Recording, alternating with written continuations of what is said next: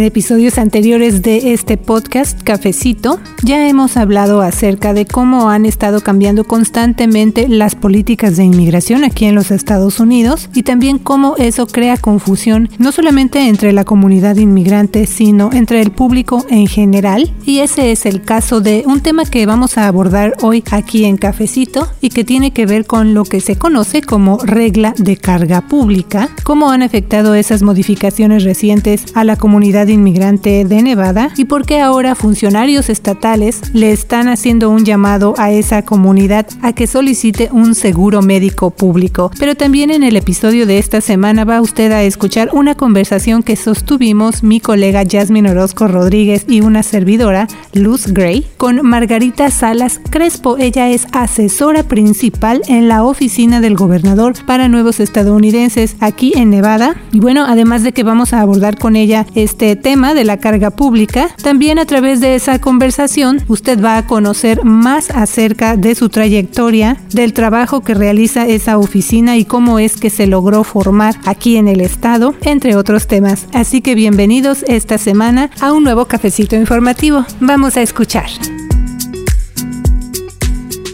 ¿Qué te parece, Jasmine, si presentamos a nuestra invitada para este cafecito informativo? Claro que sí, Luz, y gracias. Saludos a todos. Hoy nos da mucho gusto darle la bienvenida a Margarita Salas Crespo. Ella es asesora principal en la oficina del gobernador para nuevos estadounidenses. Muchas gracias por estar aquí en Cafecito. Hola, muchas gracias por la invitación. Gracias, Margarita. Es un gusto tenerla aquí con nosotros. Y bueno, antes de entrar de lleno al tema de la regla de carga pública, ya le explicaremos con más detalle eh, ahora, Margarita, que usted está aquí en Cafecito, pues me estaba acordando de cómo es que se llegó a la creación de la oficina del gobernador para nuevos estadounidenses. Yo me acuerdo que estaba viendo o siguiendo los detalles de uno de los informes de gobierno, ahora sí que del gobernador Steve Sisolak, y ahí anunció que tenía planeado crear esa agencia pública y ahí me llamó la atención. Dije, ah, suena interesante. Y bueno, pues le fuimos dando seguimiento a esto. Y bueno, ya de ahí se presentó un proyecto en la legislatura, se escucharon opiniones a favor y en contra. Finalmente se aprobó y bueno, ahora Margarita es una realidad. Usted ya está en esta oficina. Así que me gustaría que el público no solo sepa que existe esta oficina, sino cuál es el objetivo de esta agencia. Así que eh, Margarita, pues váyanos contando qué tipo de ayuda o servicios está ofreciendo esta oficina a la comunidad inmigrante. Ah, sí, Luz, muchas gracias. Este, pues, la oficina del gobernador para nuevos estadounidenses se puede decir es, es una extensión de la oficina del gobernador y nuestro enfoque principal es brindarle atención a la comunidad inmigrante y refugiada eh, este, por medio de diferentes ángulos. Principalmente lo hacemos en el tema de, este, de investigación y política pública de inmigrantes. Como tú ya sabes, tenemos una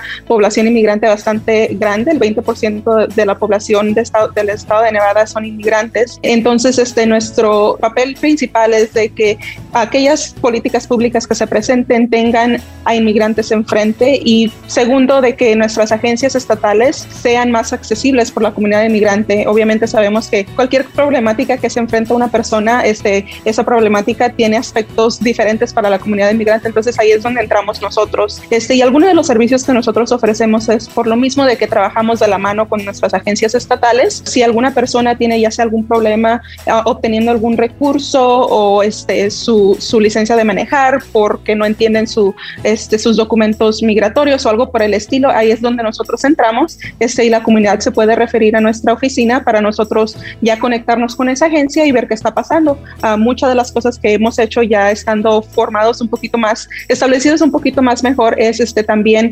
darle uh, guianza a nuestras agencias públicas para que, para que aborden la, los problemas, uh, ya sea en sus procesos internos, que a veces, eh, que a veces causan problemas para la, la comunidad inmigrante. Entonces, ah, como comentaste, esto fue ah, una prioridad del gobernador ah, Steve Sisolak en su primer término nuestra oficina justo en octubre cumplimos dos años como, como oficina. Ah, obviamente el primer año fue mucho de este, buscar dónde íbamos a estar localizados, las cosas básicas, teléfono, todo esto, página web, ah, pero en eso fue cuando entró la pandemia. Entonces muy pronto después nos tuvimos que activar para ver cómo podíamos este, proveerle soporte a la comunidad inmigrante mientras pasábamos por, por la pandemia. Y pues ahorita ya estamos un poquito mejor establecidos este, y estamos enfocándonos en, en las prioridades para el estado de Nevada y ver cómo podemos seguir mejorando como Estado para que, para que le demos atención a, a, a las necesidades de nuestra comunidad.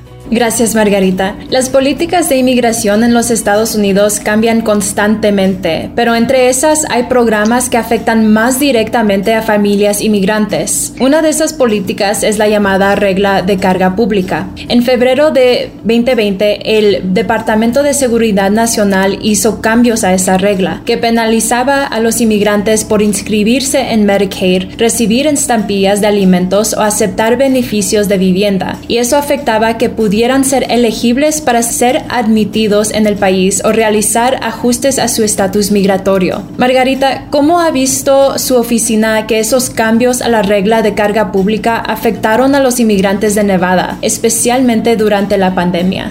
Pues te voy a comentar que el, eh, el, tema de carga pública siempre ha sido un tema que está enfrente de toda la comunidad de inmigrantes, algo que personas por años han sabido y han, han este, uh, se han dirigido con mucha cautela por lo mismo de que saben que hay un sistema que es parte de, de este, del tema migratorio que puede afectar su posibilidad de, de ajustar su estatus migratorio. Entonces vivimos, vivíamos bajo una administración demasiado antimigrante. Eh, entonces lo que sí notamos, y esto es algo que se reporta en, en, en ese reporte que hizo el, el, Urban Institute, hicieron un case study de específicamente cómo afectó a uh, la carga pública uh, previa uh, en, en, la, en, la, ciudad de Las Vegas.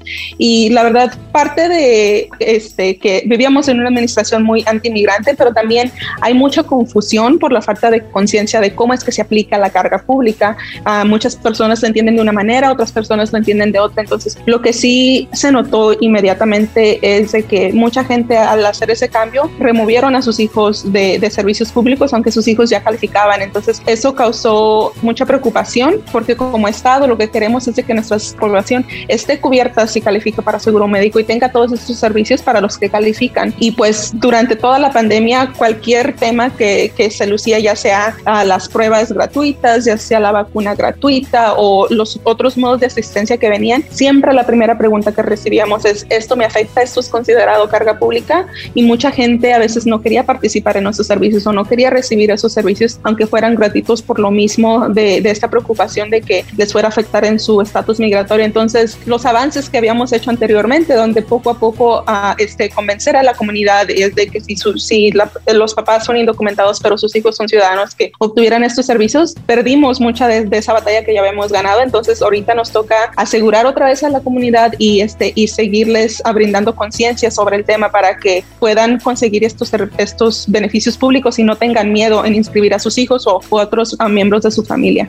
Sí, en diciembre pasado un panel para el Tribunal de Apelaciones del Noveno Circuito prohibió limitaciones adicionales a la regla de carga pública que le estamos mencionando y ahora está ya anulada. Entonces es importante recordar que esa regla no se aplica a inmigrantes que buscan convertirse en ciudadanos de los Estados Unidos, ni a refugiados, ni a personas que buscan asilo o que sufren violencia doméstica, ni tampoco a víctimas de trata de personas. Margarita, ¿por qué actualmente la Oficina del Gobernador para Nuevos Estadounidenses y también otros funcionarios locales están mandando ese mensaje de que los inmigrantes elegibles soliciten seguro médico público? El mensaje más importante es, es seguimos en, en, esta pandemia de emergencia pública, de salud pública, entonces es importante que las personas que califiquen para cobertura tengan esa cobertura médica porque uno nunca, uno nunca sabe, ya sea si este, se enferma de COVID o hay alguna otra emergencia, es, es importante que las personas que califican tengan esa cobertura,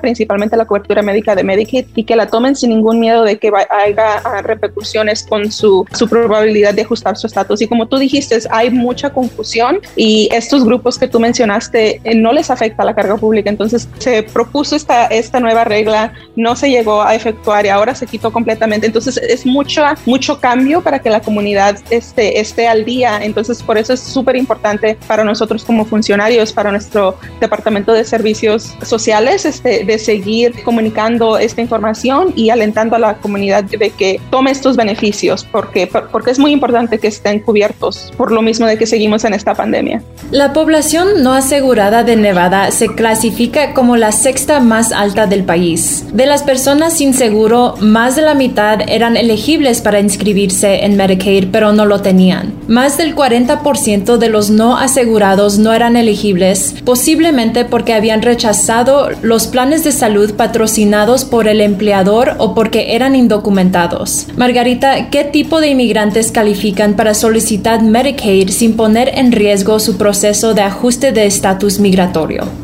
Para calificar para Medicaid tienen que estar uh, legalmente en el país. Principalmente se puede uh, categorizar como las personas que tienen legal permanent residence o, o la green card, como les decimos más en, en, nuestras comunidades. Entonces sí tienen que estar legalmente en el estado, uh, en el país, perdón, para calificar para esos beneficios porque vienen atados a, a fondos federales. Algo de, de, mucha importancia para compartir es de que para la población joven, los niños, tenemos también el programa de CHIP que puede beneficiar a esa población, pero aquí en el estado de Nevada uh, removimos el, los cinco años de espera para esa población. Entonces, si usted tiene un, hijo que, uh, que, recientemente obtuvo uh, la Green Card, es, esos niños también pueden ser elegibles para, servicios médicos. Muy bien. Y Margarita, también estábamos hablando un poco acerca del trabajo que ha hecho esta agencia durante la pandemia, que ha traído muchas consecuencias. La pandemia también ha afectado varias áreas de nuestra vida, pero también muchos inmigrantes indocumentados se han quedado fuera de los programas de ayuda federal que ha llegado para situaciones de COVID. Entonces, ¿qué recursos les ofrece la oficina del gobernador para nuevos estadounidenses a este sector de la comunidad inmigrante? Pues lo, en lo que nos hemos enfocado, la verdad, para especialmente para la comunidad indocumentada es ver qué tipo de recursos existen ahí que no tienen nada que ver con seguro médico, uh -huh. con el seguro social, perdón, pero al mismo tiempo las diferentes acciones que se han tomado, uh, siempre hemos tenido esa comunidad este, enfrente. Por ejemplo, cuando se, se este, se estableció el programa de ayuda uh, para, pagar, uh, para pagar la renta.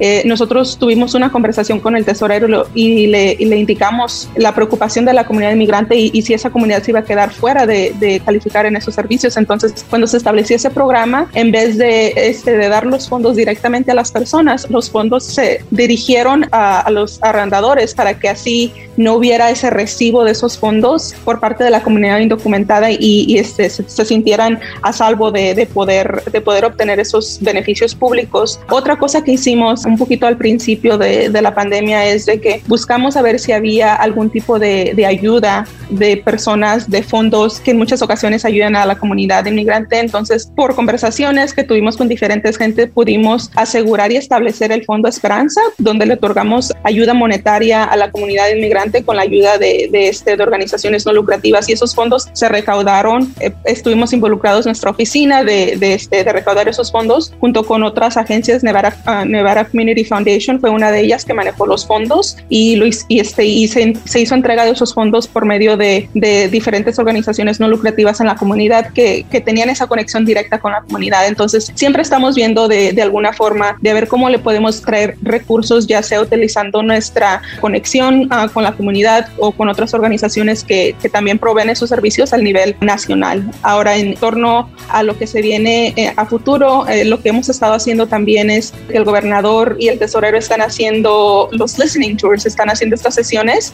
uh, con la comunidad para recibir ideas de cómo se pueden utilizar estos fondos que vienen uh, por parte del American Rescue Plan. Entonces, una de las cosas que hemos estado haciendo es asegurar de que el gobernador y el tesorero se reúnan con, con grupos inmigrantes, indocumentados, de la población refugiada, de diferentes grupos para que escuchen sus necesidades y podamos ver qué otro tipo de programas o ayudas podemos establecer para en, el corto tiempo, pero también para largo tiempo, porque obviamente vamos a seguir, vamos a seguir enfrentando situaciones de emergencia y, y el COVID fue una de ellas que de verdad nos puso a prueba. Sí, así es. Entonces la oficina ha hecho muchas cosas para um, ayudar a la comunidad inmigrante aquí en el estado de Nevada. ¿Y qué planes tiene la oficina del gobernador para nuevos estadounidenses para el futuro inmediato? Pues mira, este, actualmente nuestra oficina está súper ocupada um, por uh, la la situación humanitaria que está pasando en Afganistán, pero eh, obviamente eso es, eso es algo que está pasando como una, una, situación de emergencia, pero en torno a nuestros planes a largo plazo, muchas de las cosas que nos estamos enfocando es cómo mejoramos los procesos de nuestras agencias para que sean más accesibles para la comunidad, porque obviamente hay muchas diferentes agencias que ofrecen servicio personal donde uh, la, este, la comunidad va a,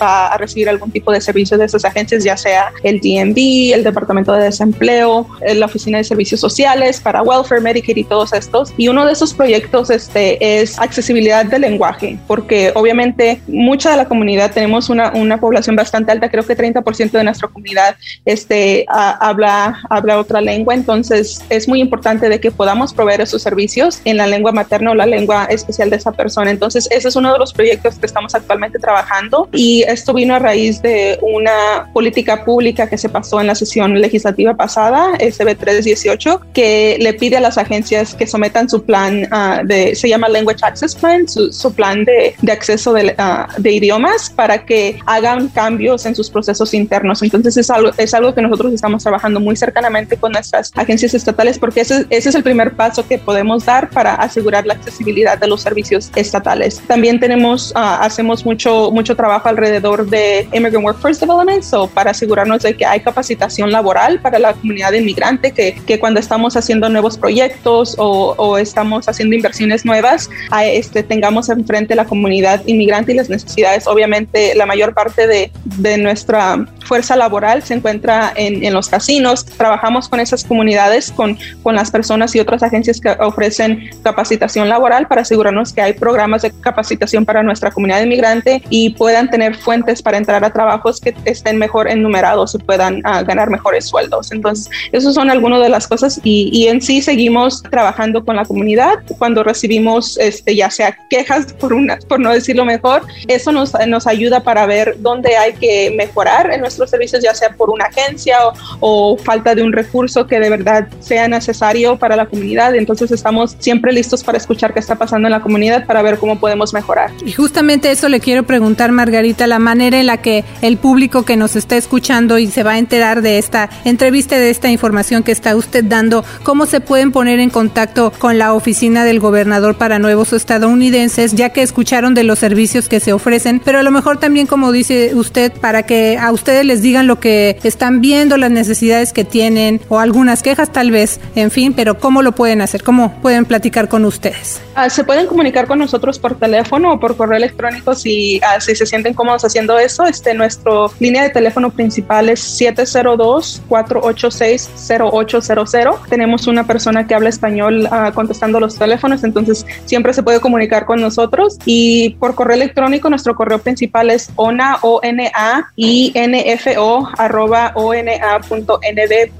Entonces, por esos dos modos se puede comunicar con nosotros. Igual también estamos en las redes sociales, tenemos Facebook y Instagram y nos pueden mandar un mensaje por ahí. Y sí, este es, esa es una de las formas principales donde a nosotros nos gusta uh, eh, tener esa conexión de la comunidad porque por ahí sabemos qué es lo que está pasando y cómo podemos mejorar. Estamos principalmente uh, localizados en Las Vegas, estamos en el edificio de Grant Sawyer y también puede pasar a nuestra oficina. Nuestras puertas están abiertas de lunes a viernes de 8 a 5 uh, y puede venir este, si gusta también a nuestra oficina. Tratamos de salir este, y estar ahí enfrente con la comunidad porque esa es una de las maneras donde conectamos mejor con la comunidad directamente. Yo principalmente soy la que me van a encontrar en eventos para la comunidad latina, siendo yo latina, pero nuestra directora es este, filipina, entonces ella se, uh, se comunica mucho con, con nuestros uh, inmigrantes de, de Asia. Acerca de la confianza de los inmigrantes para dirigirse a instituciones o en este caso agencias pues gubernamentales, usted sabe que a veces dicen, no, pues si yo voy y pregunto, o sea, mi estatus migratorio, qué tal si me van a pedir mis papeles o algo así. ¿Qué le puede decir al público de la comunidad indocumentada que a lo mejor tiene preguntas, pero pues tiene ese temor, ¿no? De, de presentarse, ya sea hablarles incluso por teléfono o presentarse en persona a comunicarles sus necesidades. Ah, muy buena pregunta y de hecho desde que empezamos esta oficina ese, ese fue el primer mensaje que tratamos de recalcar lo más que podíamos, que nosotros no pedimos estatus migratorio, no nos importa porque la oficina está aquí como un centro de información y hay cosas, beneficios, recursos para la comunidad inmigrante eh, indocumentada también. Entonces queremos que tengan la confianza de comunicarse con nosotros. Todas las personas en nuestra oficina son inmigrantes, entonces entendemos las necesidades de nuestra comunidad y siempre estamos al tanto de lo que está pasando. Obviamente porque somos una agencia gubernamental, nosotros sabemos que puede haber esa falta de confianza, entonces por lo mismo también trabajamos muy cercanamente con las, uh, con las organizaciones que ofrecen servicios directamente a la comunidad inmigrante y tratamos de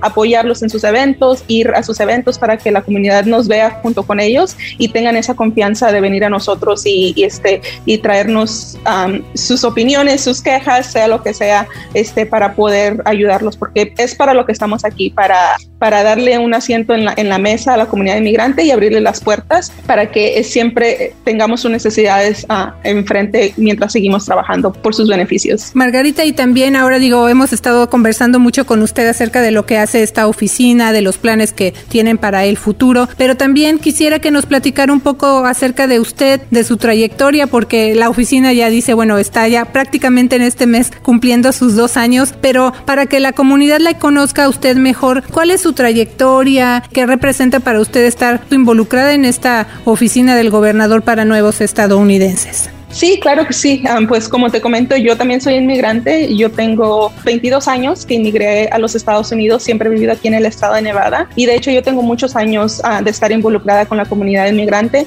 Anteriormente trabajé para mi familia Bota, trabajé para ah, Children's Advocacy Alliance ah, y este, muchas de las organizaciones que ofrecen servicios directos a la comunidad inmigrante. He, he colaborado con ellos en un punto u otro. Y de hecho antes de unirme a la oficina del gobernador para nuevos estadounidenses, yo trabajaba directamente para el gobernador este, como su alianza a, la comunidad. Entonces yo hacía, yo hacía este servicio comunitario por parte de la oficina del gobernador y iba a muchos eventos, ya sea con él o con, o con la comunidad en representación de él. Entonces yo siendo inmigrante, yo tengo el entendimiento de lo que pasa en mi comunidad y obviamente no, es solo labor profesional, pero también es, labor de pasión para mí, porque es algo que me importa mucho a mí, el bienestar de la comunidad inmigrante. Y, y sí, ya este, crecí aquí en Las Vegas, como se dice, este, fui a la universidad en Reno, entonces también tengo un poquito de conexión este, con la comunidad inmigrante en, en Reno y, y, sí, este, principalmente es labor de pasión también para mí y me da mucho gusto y honor de poder formar parte de esta oficina y, y seguir trayendo al frente este, la problemática que afronta mi comunidad. La oficina está aquí para ayudar a cualquier persona y no siempre vamos a tener cualquier solución, pero somos un buen lugar para empezar y, y ver cómo podemos mejorar. Pues muchas gracias una vez más a Margarita Salas Crespo. Ella es asesora principal en la oficina del gobernador para nuevos estadounidenses. Margarita, gracias por haber venido a tomarse este cafecito informativo con nosotros. Muchas gracias por la invitación.